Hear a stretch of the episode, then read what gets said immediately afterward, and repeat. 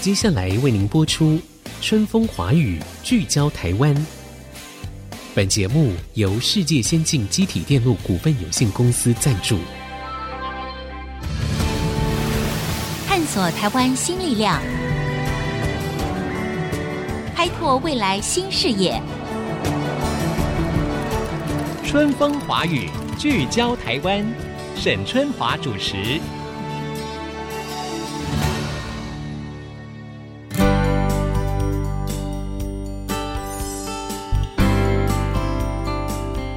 各位听众朋友，大家好，欢迎收听《春风华语》，聚焦台湾，我是节目主持人沈春华。哎，我们都知道呢，这个台湾米的品质非常的优良哈，而且有很多的品种都是大受欢迎的。近几年来呢，更有人呢将这个友善环境的保育观念呢带入了各种的农产品的生产，那当然也包括稻米的种植。不知道各位有没有听过新南甜董米？哎，我必须承认， 我就没听过。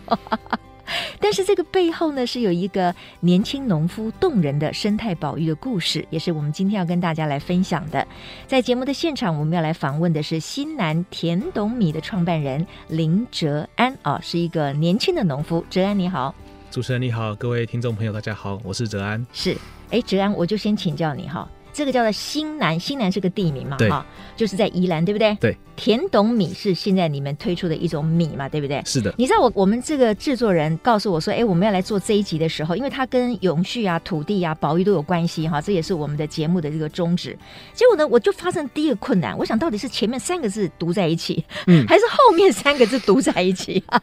后来我看了这个资料以后才知道说，哦，田董不是姓田的董事长哦，我们是参当哎了哈， 是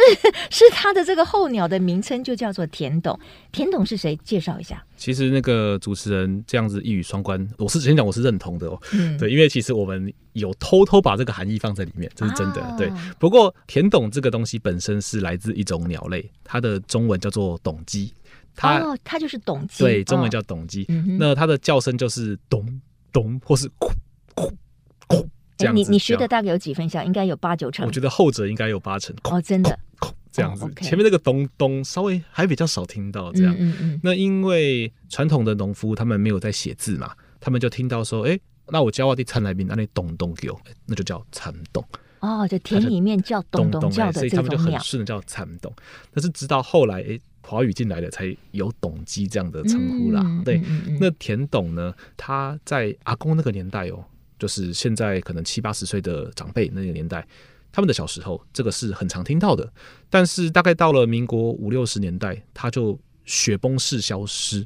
那它就变成一种蛮有神秘色彩的一种鸟类。嗯它等于是历经了一个很剧烈的崩盘，这样嗯就是整个数量就崩掉。 All right，所以嗯田董它是算是一种候鸟吗？对，因为它的个性很隐秘，但是根据目前我们的认知，它主要是夏天会到台湾，然后冬天会回到比台湾南边的国家去。那为什么你会对它特别注意呢？如果根据你的年纪，你事实上你小时候有看过田董吗？嗯，其实我小时候是有看过，只是就是一两次。嗯，对，那这个故事要从我赏鸟开始讲，因为我很小开始赏鸟，十岁的时候就小学四年级就很喜欢。那其实我是对鸟有非常大的热忱。既然是对所有鸟都热忱的话，你就会认识这种鸟，因为它也是台湾的其中一种鸟。嗯嗯我就读到他的资料说，诶，以前很多，现在很少啊，怎么会有东西这么神秘？这嗯样到底遇到什么事情？所以我就很想要在水田里面能够看到他一眼，这样子嗯就觉得说，嗯诶，嗯看看阿公那个年代的东西。嗯哼，那所以后来在新南发现他之后，等于是他把我叼在那个地方了。你是说你对后来长大以后，你突然之间发现了它的芳踪，是不是？就是在我大学的时候，对、哦，OK，本来中间销声匿迹很多年哦，对哈对对但是呢，在大学的时候呢，有一次到新南去，哎，突然发现了对田董的方宗，对所以呢，你就觉得哦，对很希望能够让他可以常常回来，成为对他的栖息在地。大学之前，大学之前那赏鸟那十多年，大概就只有看过两眼。但是后来在新南发现那一只就待了很久，嗯，虽然他个性很害羞，他就是躲在那个荒地里面很害嗯羞，可是就等于是让我有一个动力去那块田一直做观察这样子，嗯哼哼所以等于是对那个地方开始，因此有了特殊的情感啦，对是对这样开对始，的。好，这个故事呢，我们就要把它加速哈，也就是说，为什么后来林哲安哲安呢，他会把大部分的心力放在这个新南水田哈，呃，用一种相对的比较友善环境的方式哈。同时你几乎是放弃所有的化学肥料，对不没对有？在用，完全没有在用，完完全没有在用完全没。那目的其实它最初的起心动念就是有没有办法，我把这样子的一个水田变成是一个候鸟，尤其是田董，它愿意再回来栖息，对不对？因为它很讨厌化学的东西对，所以你如果使用的化学肥料，它就飞不回来了。哈、但是你其实不是农夫嘛，全没有嗯，我不你是你念的是台大森林系对吗？对，是啊，但这跟农夫没有关系。对呀、跟农对夫没有关系耶对，嗯所以这是一个很大的承诺。那你如何开始的呢？你自己又没有田地，你要如何能够实验？就是说，哎，我把这整片的水田种稻米的，完全又没有肥料，然后来看看是不是它可以成为一个田董愿意飞回来的栖息地？嗯你怎么开始的？其实是这样，就是因为我一直都很喜欢赏鸟。那老实说，我对于鸟种几乎没有特别的偏爱，我是都看，我都喜欢。但问题就出在，呃，南洋平原在经过了一系列的开发之后，最严重就是雪山隧道通车之后，嗯那整个水稻田可以说是万劫不 复啦。就是我们就看到很多各种奇形怪状的盖民在宿 啊，其实盖不是建筑物啊嗯对，其实盖不是问题，重点是盖在田中间，它让整个田破碎。对，所以鸟就不来了。嗯所以其实南洋平原的鸟是整个大崩坏，是全部一起崩坏。嗯所以其实我心里一直希望能够保护的是整体的鸟类。对，但是有趣的就是，南洋平原多数的水鸟都是栖息在水稻田里面，对，所以想要保护水鸟，那就是要先保护水稻田。嗯嗯，那你想保护水稻田，让水稻田变得更好，那就是要去说服水稻田的主人，让他不要去破坏水稻田。所以逻辑是这样子来的。嗯对对因为对鸟住在水田里，嗯水稻田有水稻田的主人，嗯所以我才决心说好，那因为董记帮我牵了线，对让我能够进社区。嗯，那重点来了，重点是那边社区的几个农民对我超好哦，这才是缘分。一开始对你超好，当你说服他们就说：“哎，最好你们不要用这个化学肥料其实老啊，实不说要施肥啊其实。”他们不会觉得说：“哎，你是来捣乱的吧？这其样我实怎么种其啊实对这个问题会出乎很多人的意料，其实没有，嗯因为我从刚开始那边赏鸟，很有趣的是，刚好我家人也认识他们。我也认识他们，？”哦我们是先认识了很长一段时间，我才不小心开口讲出我想做这件事情。哦，哎，那就很不一我样了。不是说哎我准备好了我要去讲，不是，我就是一种闲聊，跟我觉得说，嗯哎、啊，不然我们试试看啦，这对。，样所那以其实你是怎么认识嗯说服他们呢？你的理由是什么？你觉得可以得到什么样的结果？为什么这些耕种了很多年水田的农夫会被你说服？呃，第一个是当然是你在这个社区的热忱，先让他们知道，因为他们真的知道我很喜欢看鸟，嗯因为我看鸟不能演嘛，那是很自然的动作，他们看就知道哦，这个小孩子很喜欢鸟。嗯然后第二个是他们真的蛮认同环境要健康的。对 OK，嗯其实坦白说。我没有真正去改变任何一个人的核心思想，其实是改变不了。对方这样想就这样想，那我的工作其实是让他们的想法可以变成真实的动作，所以我才发现哦，其实原来很多农民他也知道用农药没有很好，嗯他其实心里也希望说，诶水稻田如果能够不要破坏，这样最好啊。他其实也这样想，但他没有办法行动，嗯因为现实考量跟经济收入问题，所以他觉得说还是用一下好啦，盖个房子比较划算啊啦，这样这样。嗯所以其实我们出现就是跟他们做一个保价收购，我能够承诺说你这样做之后呢，你的米我们用消费者的力量，让你可以赚到更多的。呃，收入嗯薪水收入、用这个方法来合作，诶，他们觉得诶可以啊！你看这个团队，应该说这个小孩嗯有热忱，然后重点是在地人跑不掉，嗯不会跑，我不会跑掉嘛。再来就是，哎、开的价钱也合理啊。那我才发现说，哦，原来这些老农小时候根本就没有农药，嗯 他们根本就知道要怎么做。其实，嗯。对，所以其实我们就是把中间他用农药这个动作拿掉。嗯，OK，好，所以我们可以发现，其实很多的农夫们，他们其实也很希望能够加入保育环境的一份子。可是呢，你在这个经济作物的这种前提下面，嗯他可能会就说：“可是我不知道该怎么做啊对，我要养家活口啊，对不对？如果我今天既能够保护环境、友善环境，我又能够维持一定的经济的收入，哎，那当然我愿意啊。其好实因是为这样，他们都住田旁边呢、嗯喷农药他们自己自己也是遭 那个殃嘛，还也是受害嗯好嘛像。下风处。 对啊，好，所以呢，这就开启了这个林哲安的新南甜董米整个的创业过程。最重要的是呢，他也说服了很多可能种了一辈子田的这些老农夫们呢，加入了所谓友善环境的行列。那究竟他是怎么做到的呢？他用什么样的方法可以完全不要这个化学肥料，而让他们的稻米种得非常好，而且成为一个新的品牌的特色呢？马上再回到春风华语聚焦台湾。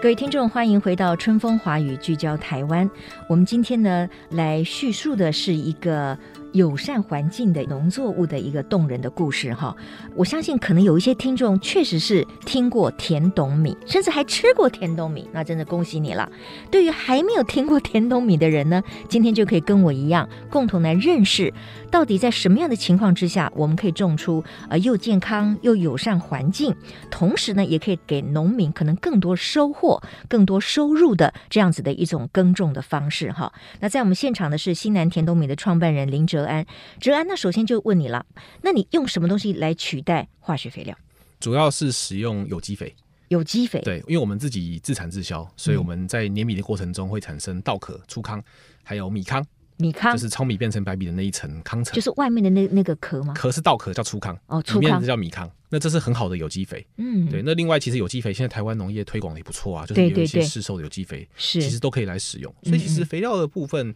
要把化学肥料取代掉，其实没有那么难。对，那为什对么大部分的农人他不会这样做呢？呃化学肥料比较便宜很多对，吗第？一个是价钱，然哦后第二个是效果，很及时。很立即性的、哦有机肥料，它需要比较多的时间酝酿，嗯，对，，主主要是这样子。但其实你化学肥料用多了，稻米过胖了，你就要使用农药啊，嗯因为过胖就会生病嘛。对，其实一样。所以其实，在做友善环境，很大一个重点是你不能过肥，嗯不能过肥，它就不会过胖。嗯就是肥料不要过多，它那个稻米不要过胖的话，它就比较不会互相推挤跟碰撞，嗯这样子它就比较健康，嗯，相对病虫害就会降低嘛。 OK 其实好。这是一个良性循环，但也可以变成恶性循环。哎，那嗯你说你是森林系，其实你跟这个种田种稻是没什么关系。那所有的你的这些嗯对于友善环境的种稻的这些 know how，你是怎么来的呢？嗯必须承认一件事情，第一个是因为台湾的各个资讯其实很发达，对，我们可以查到很多资讯，这很棒。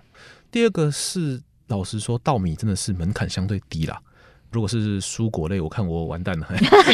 但是稻米真的相对门槛比较低，嗯嗯这是真的。它的门槛本身是一个比较好入门的。第三个是啊，那些老农民问一问就会啦。哦，而因为且而且其实老我农一民都很愿意分享哈、他毕生的这些耕种的 p a 对 p e r 其实是都这样。很愿意分那享。因为刚开始做前三年我没有下去种啊，我就是跟他们做气做这样子，嗯哼是到第三年开始我才开始有自己的地去种田。嗯嗯，但是其实看他们这样做，跟资料查一查，他们指导一下，其实要学会种自己的地，本身没有很难，但重点是你的产量怎么顾，跟你要种多大。哦，嗯所以种稻米本身，你要把它顾到活、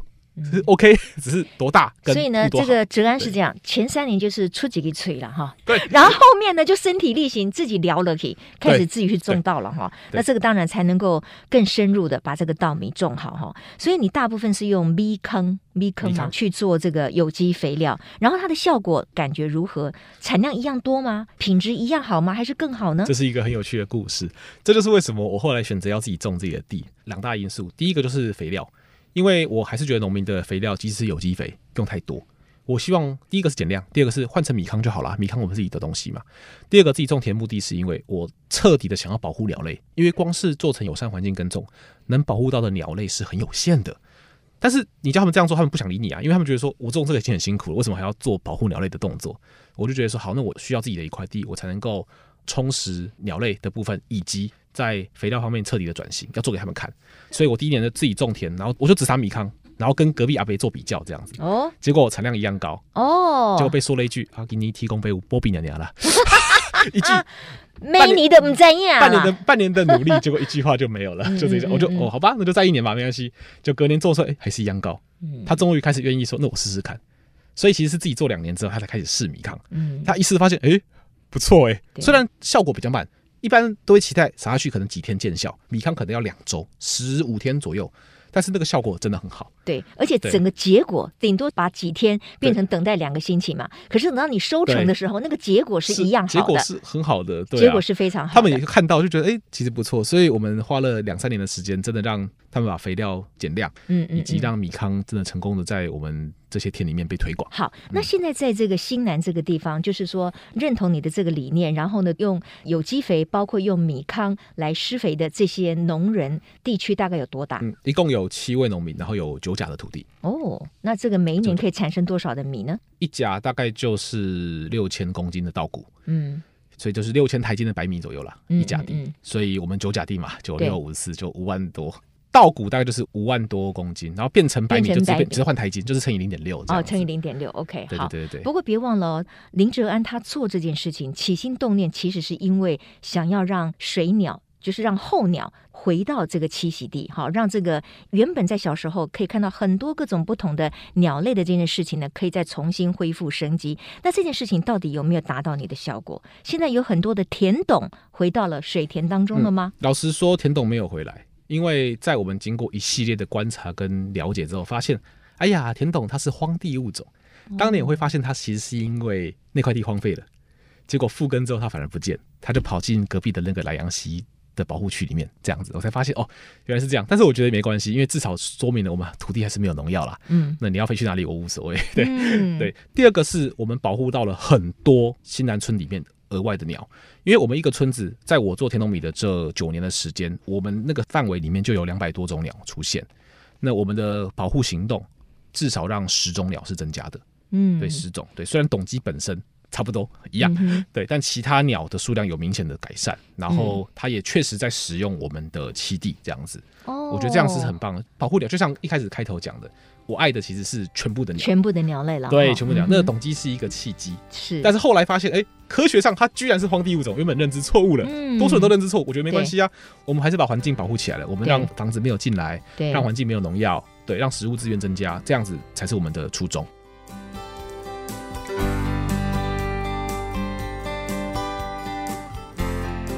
所以我知嗯道，事实上在宜兰的这个地方哈，新南是一起稻作嘛，嗯所以你们有休耕大概四个月吗？还是三个月？我们的休耕，如果从淹水开始算的话，大概就是四个月到五个月的时间，哎是休耕的。那这四五个月里面，其实你们就可以变成是一个赏鸟很好的对一个活动，对不对？对那事实上，一般的水稻田哈，它要适合各种的鸟类来做栖息地，它是有条件的，包括可能就说你的田埂要给它加宽啦、上面要有草啦，嗯水可能应该要多一点还是少一点啦，这个你要不要来说明一下？嗯这个部分就是我们在友善环境耕种之外所做的栖地营造哦我们就打个比方，假设你是一只鸟，那你是怎么移动？一定是在空中飞嘛。嗯，可是你在空中飞的时候，你怎么可能闻出来哪一块田有农药？你闻不出来啊！哦你一定是用眼睛看的时候，哎，这块田我看了顺眼，我才会下来停嘛。哦，对耶，一定是一定是你停了，然后你吃饭发现好吃，嗯，然后假后到求佛，上面的鸟才会跟着下来嘛，嗯一定是这样吧？对，那问题来了，今天你是一只个性很害羞的鸟，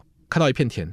结果它汪洋一片没有草，嗯，哦你是不是很害怕？你就不敢下来。对。所以我们要做很多营造，就是让鸟在空中看了，哎、这环境适合我，我下来吃。哎，有这样子草代表什么意义呢对？表示说这块农地嗯可能没有化学肥料吗？呃，没有一定，其实草长很快，对，很多草它是只有冬天才留，嗯，但是对鸟就很有用，因为我们鸟多数是冬天才过来对这样子。对，那基本上就很多鸟个性害羞啦。对，所以他喜欢草隐秘，草藏在里面哎它藏在里面。对，，那我们田埂嗯就分两种，一个是正常田埂，一个是刚刚你讲的加宽。加宽田埂就是那个草就不会动，它是全年度的，它是永久的，嗯所以不管我们田在什么状态，它那个草永远都在，嗯，所以鸟永远都就看到那个田埂。那另外正常田埂就是平常会留草，但是在会影响到农耕的时候，我们会把它砍掉。嗯，那对另外就是水位。通常宜兰冬天水位是比较高啊，因为一直下雨。 对啊，呃这个对南部朋友比较不好意思。可是我们宜兰冬天水真的太多了， 因为我们太多这了。个南部的朋友听起来有点刺耳，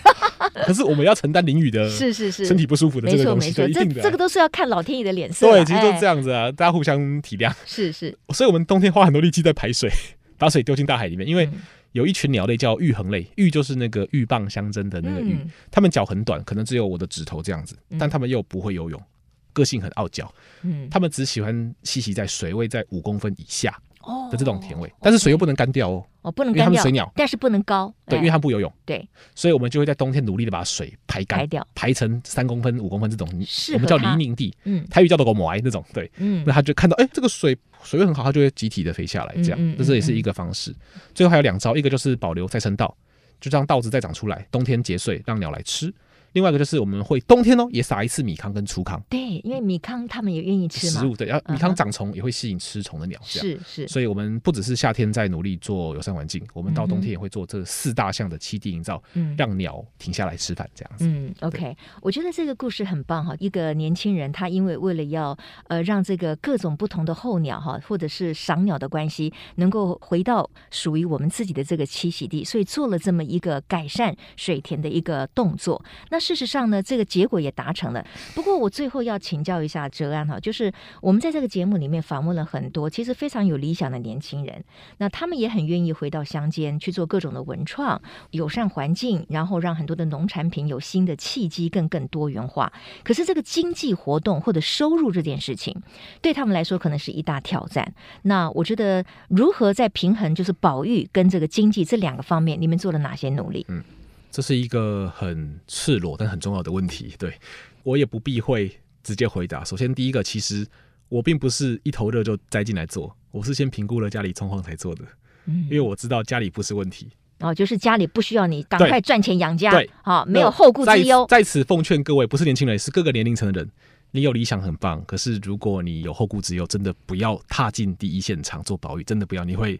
两年内你就会阵亡。嗯这个很实际，我觉得。对所以其实是我是真的评估过我们背后的状况，这很重要。那说一句难听话，就是保育一定是你衣食无余才能做，这是很正常的事情。嗯对，那我先确定了，OK，那我就来做。所以包含第一桶资金也是家人帮忙出，第一桶资金就是我跟农民收购嘛，嗯我总要先收购才能卖给其他消费者，才能做一个良性循环。对，所以这是一个蛮重要的东西。好，然后再来第二个是我很高兴，我是一个吃货，我超爱吃东西。嗯以前觉得没什么，后来才发现原来吃货可以帮助我把产品的等级提升。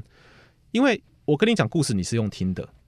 但是人是感觉的动物。你听我讲这么天花乱坠，但是你吃那个米，觉得、呃、这米怎么那么难吃？嗯，你会买第二次吗？不可能不会，这很重要。对，那我是吃货，所以我也我也是很在所以意，甜豆米是好吃的。保证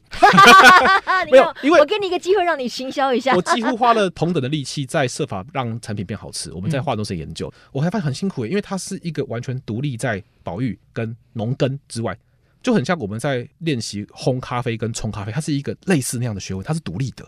所以我花很多力气，甚至请朋友帮我翻译日文的文献，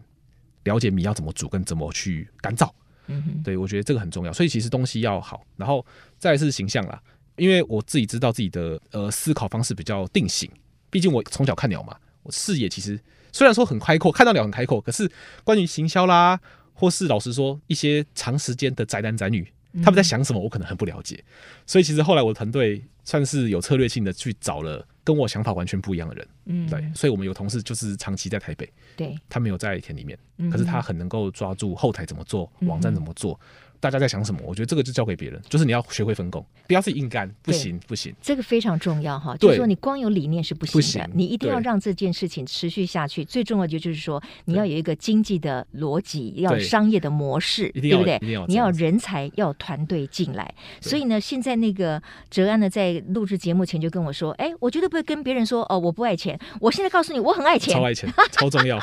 最后的最后就是有计划要接，”嗯公哼，部门计划不要脾气那么硬，就是嗯需要钱，对觉得这计划 OK，对跟你符合嗯哼，百分之五十的理念就可以去接。对，所以我们其实靠计划养了一两个人这样子 OK 这蛮重要的，就是是只要他的理念跟你不是背道而驰的。没错就。尽量去争取嗯，哼这样，因为你不接也是别人接。对对嗯哼 好，同样呢，也是要在增加更多的商业模式，让整个的理念可以持续的化作行动的这种概念下面呢，田董米他们也发展了很多不同的食物，包括米做的各种饼哈。因为哲安也讲得很现实，他说我卖饼，我可以赚的钱可能比卖米还要多哈。一定的但是这件事情可以让他们持续去做他们友善环境的这样的一个理念跟梦想，我觉得那还是非常棒的。今天非常谢谢新南天东米的创办人林哲安跟我们分享友善环境跟保育的这样的一个故事，谢谢您。啊那谢谢大家，谢谢主持人。好，也谢谢各位听众朋友今天的收听，我们下周同一时间春风华语聚焦台湾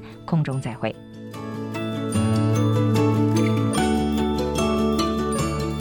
本节目由世界先进机体电路股份有限公司赞助。世界先进与您一同立足台湾，探索世界，永续未来。